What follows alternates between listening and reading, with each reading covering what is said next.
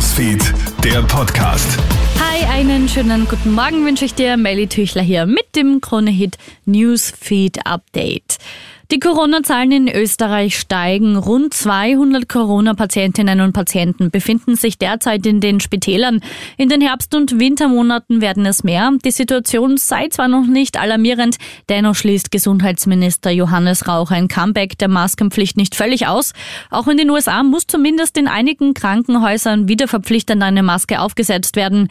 So eine partielle Maskenpflicht in Spitälern und Altenheimen sei auch bei uns wieder vorstellbar, sagt Virologe Norbert Novotny im Krone-Hit-Interview. Dort, wo es sich um vulnerable Gruppen handelt, kann der jeweilige Erhalter, Betreiber eine Maskenpflicht natürlich verlangen. Und das, glaube ich, wird kommen. Chaos herrscht derzeit in Bergkarabach. Mindestens 200 Verletzte und eine unbekannte Zahl an Toten hat gestern Abend die verheerende Explosion eines Treibstoffdepots in der Konfliktregion gefordert.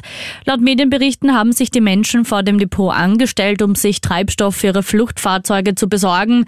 Damit wollten sie aus der von aserbaidschanischen Truppen eroberten armenischen Exklave Richtung Armenien aufbrechen. In der Psychiatrie mangelt es an Fachärztinnen und Ärzten. Psychische Probleme haben ja in Österreich seit der Pandemie deutlich zugenommen.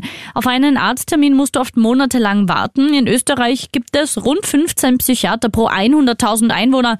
Zum Vergleich in Deutschland 21 und in der Schweiz 45. So ein Sozialpsychiatrieprofessor der Uni Wien.